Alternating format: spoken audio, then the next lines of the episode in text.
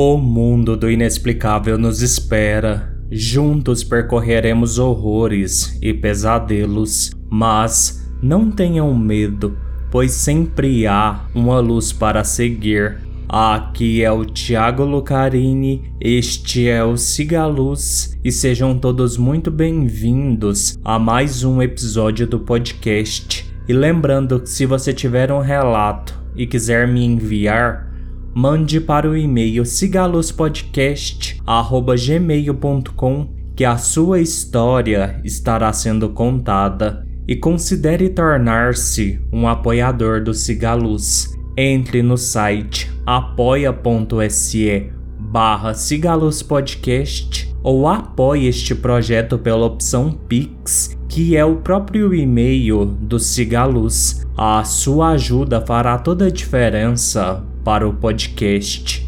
E hoje, iluminados, é dia de contos e todos os contos deste episódio são da minha autoria. Então, sem mais delongas, vamos ao episódio. Conto 1 Talento Eu acho que eu sempre tive inveja de quem tem algum talento. Admiro quem atua, dança, canta, pinta ou faz qualquer outra coisa visual.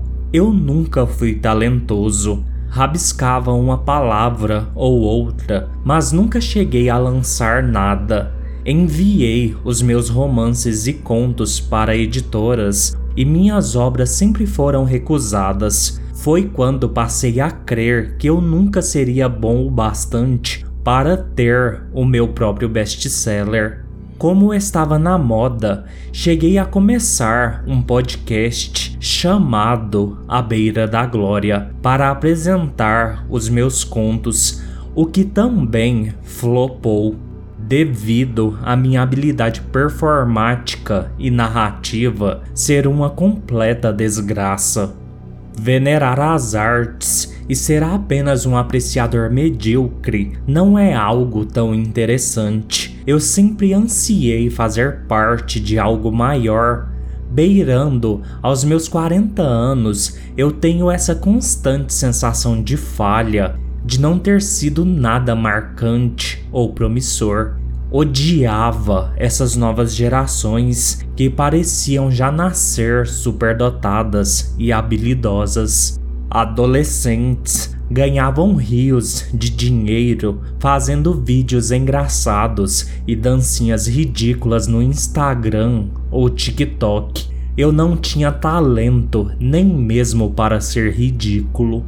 Eu sou uma pessoa meia azeda e completamente descontente, cheio de sentimentos de decepção, de ser imprestável e não midiático. É clichê, mas eu queria ter o meu brilho próprio, ser alguém admirável.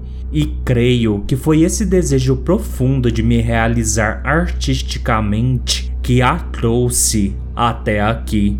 Era um final de sábado e eu estava vendo uma série boba num streaming qualquer, quando a televisão saiu do ar enchendo-se de chuviscos, o que não era algo comum para as televisões modernas com sinal digital e internet boa. De repente, apareceu uma silhueta na tela. Era apenas o contorno de uma forma humana preenchida por chuviscos de estáticas e cores borradas que mais pareciam respingos de tinta. A forma avançou para fora da TV e eu me encolhi no sofá amedrontado. Não tema, Akibar. Eu sou tudo aquilo o que você deseja. A voz da criatura preenchia todo o ambiente, apesar de ela não ter boca ou qualquer traço humano. Como assim? Eu tenho visto e sentido seu lamento por ser uma pessoa comum e miserável. O que é você? Creio que eu não precise me apresentar, pois tenho muitos nomes e muitas formas, mas pode me chamar de arte se isso facilitar o seu entendimento. Arte? Exato. Eu sou a mãe de todas as coisas belas. E o que deseja de mim? Conceder-lhe as dádivas que te neguei ao nascer. Vim realizar o seu desejo. Por que agora? Porque quero dar ao mundo novas obras para contemplar. O que eu preciso fazer? Basta cortar a palma de sua mão e apertá-la contra a tela da TV. Assim, o nosso vínculo estará firmado. Qual é a pegadinha nisso tudo? Posso ser sem talento, mas não sou burro. Você virá buscar a minha alma no final. Art riu, parecendo realmente se divertir. Você será um agente meu e trabalhará fazendo maravilhas. Por isso, eu não preciso da sua alma patética, Akibar. Agora me diga, temos um acordo ou não? Eu engoli em seco. As minhas pernas tremiam. Por fim, quebrei um copo que repousava no braço do sofá, me cortei e pousei a mão ensanguentada sobre a tela da TV. O som de estática aumentou por um segundo. Muito bem, Akbar. Você fez a sua parte. Agora eu farei a minha. No mesmo instante, eu senti como se o meu corpo se enchesse de estática. Os pelos do meu corpo inteiro se arrepiaram. Tentei tirar a mão da tela, mas ela estava grudada no eletrodoméstico. O meu corpo se enchia de uma espécie de energia Tentei puxar a mão outra vez e uma descarga elétrica me tomou. Era exatamente como receber um choque. Os meus sentidos se perderam por um momento e num último golpe de energia, o meu corpo foi arremessado contra o sofá. Quando você acordar, tudo será diferente, Akibar, disse a entidade. Depois disso, o mundo escureceu. Não sei quanto tempo passou até eu acordar novamente. Porém, assim que abri os olhos, eu percebi um novo mundo à minha frente. Eu enxergava os contornos, as nuances de luz, a vibração em tudo. Eu sentia o meu corpo capaz de executar qualquer ação artística era uma sensação indescritível e fenomenal, algo que eu nunca tinha experimentado na minha condição anterior de normalidade. Eu respirei profundamente, as minhas cordas vocais vibraram e eu contente comecei a cantar o trecho de uma música qualquer. A minha voz, perfeitamente afinada, inundou todo o meu apartamento de uma forma poderosa. Creio que até mesmo todo o andar. Os meus olhos se encheram de lágrimas, tamanha a beleza do meu canto. Calei-me, fui até o quarto da minha filha que estava na casa de sua mãe e peguei alguns pincéis e tinta guache e com materiais de educação infantil produzi uma pintura que faria inveja ao Picasso. Eu me sentia pleno, eu me sentia artístico. Eu dormi tarde naquela noite, tamanha a minha excitação.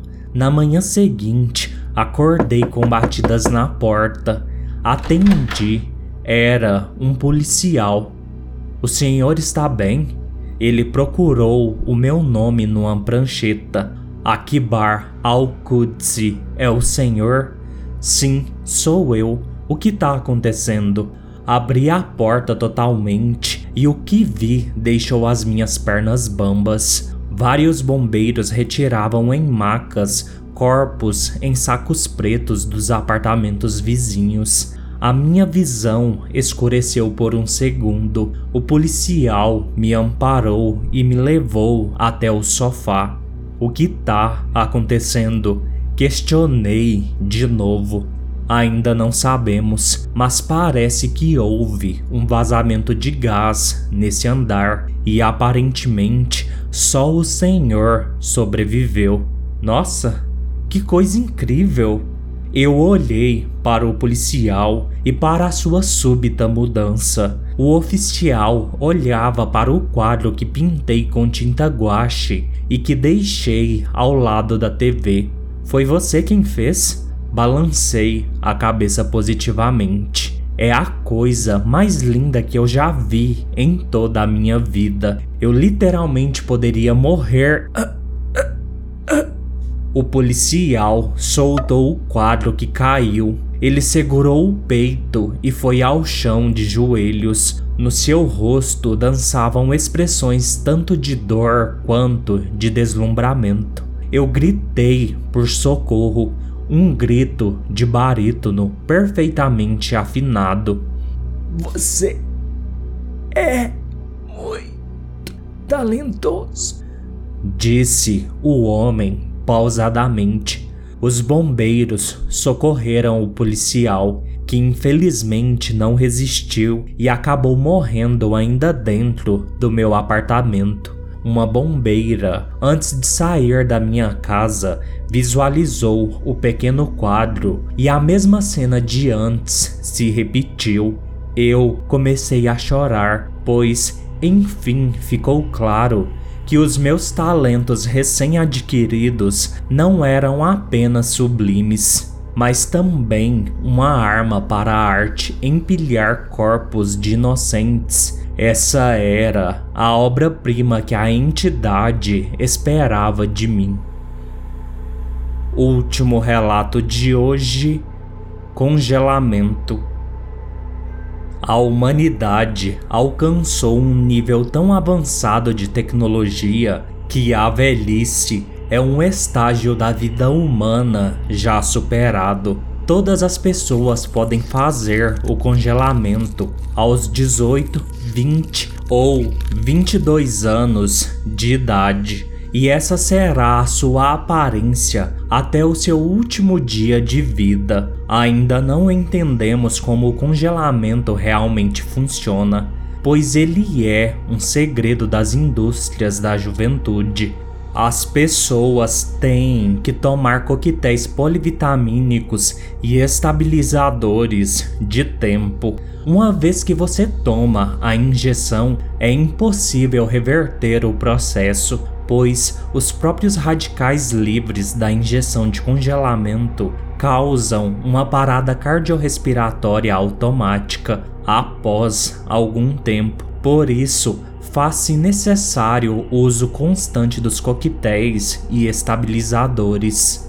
Não existem mais pessoas idosas. Na crença social deste tempo, a velhice é um atraso da produtividade, as rugas são uma depravação do eu, a lentidão e a incapacidade imposta pelo envelhecimento é apenas algo inútil que limita o potencial humano. Não é mais preciso lidar com a sua mãe ou avô que precisam de constantes visitas tediosas e intermináveis ao médico não existe mais o cuidado geriátrico insuportável. Não há demência nem senilidade. Nenhum ser humano precisa ser um peso obrigatório a outro. A juventude intermitente é o mais próximo que chegamos da imortalidade. Os corpos que descem à sepultura neste período não contam a história da vida que passou. Os primeiros anos foram turbulentos. Algumas pessoas não aceitaram bem o congelamento. Muita campanha de marketing fora feita. Depois que as clínicas possuíam milhões, idosos por todo o globo começaram a desaparecer. E anos mais tarde surgiu o Esquadrão Antissenil, um grupo clandestino de matadores que caçam e matam pessoas que têm sinais de envelhecimento ou realmente velhas. Tintas para cabelo, cremes rejuvenescedores e maquiagens de alta cobertura são alguns exemplos de produtos que não existem mais, uma vez que o sistema não pode ser enganado. chegou a um estágio em que aqueles que desejam seguir o ciclo natural da vida se isolaram em montanhas, cavernas ou florestas em comunidades bastante reclusas, pois, como dito, numa cidade é impossível envelhecer, uma vez que a morte chega primeiro. Nesses espaços sociais, a imagem de pessoas velhas só serve para campanhas de manutenção do sistema de congelamento. A juventude sem precedentes e a inexistência de necessidade de cuidados no futuro fez a taxa de natalidade cair drasticamente globalmente. Poucos se preocupam em ter filhos, pois, devido à graça das drogas sintéticas, todos permanecerão produtivos e capazes, assim como na idade de congelamento. Que fique claro, morrer não é difícil. Epidemias, assassinatos e suicídios continuam existindo, porém, a morte demora um pouco mais para chegar neste tempo, visto que muitas doenças como câncer estão extintas e fraturas e traumas são curados nos primeiros minutos do eventual acidente. A atual expectativa de vida humana gira em torno de 200 a 220 anos, pois o corpo em determinado ponto simplesmente falha e ainda não descobriram a cura para a morte orgânica e esperada.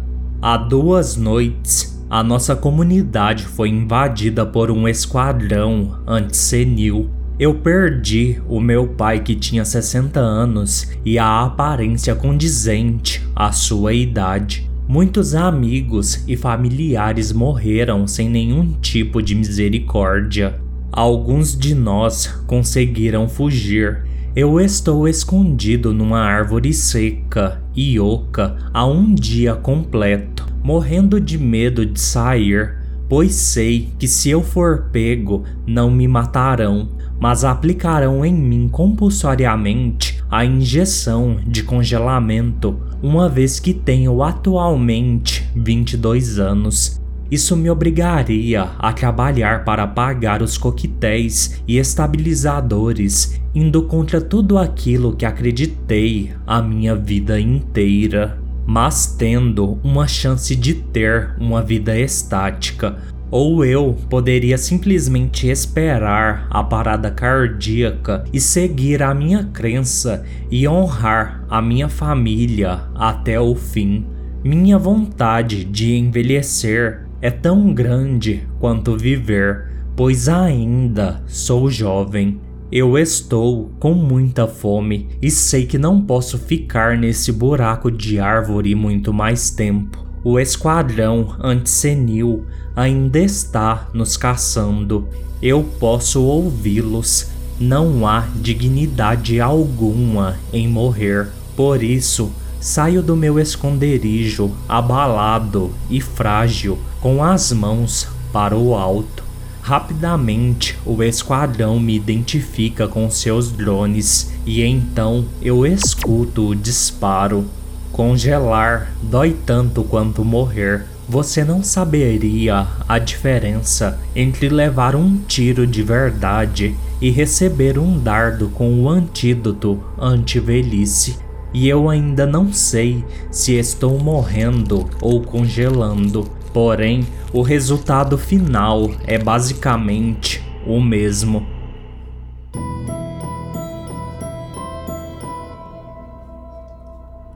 Bem, iluminados, este foi o episódio de hoje. Espero que tenham gostado. Peço, como sempre, que curtam, comentem, avaliem e sigam o podcast nos seus agregadores de preferência, especialmente no Spotify.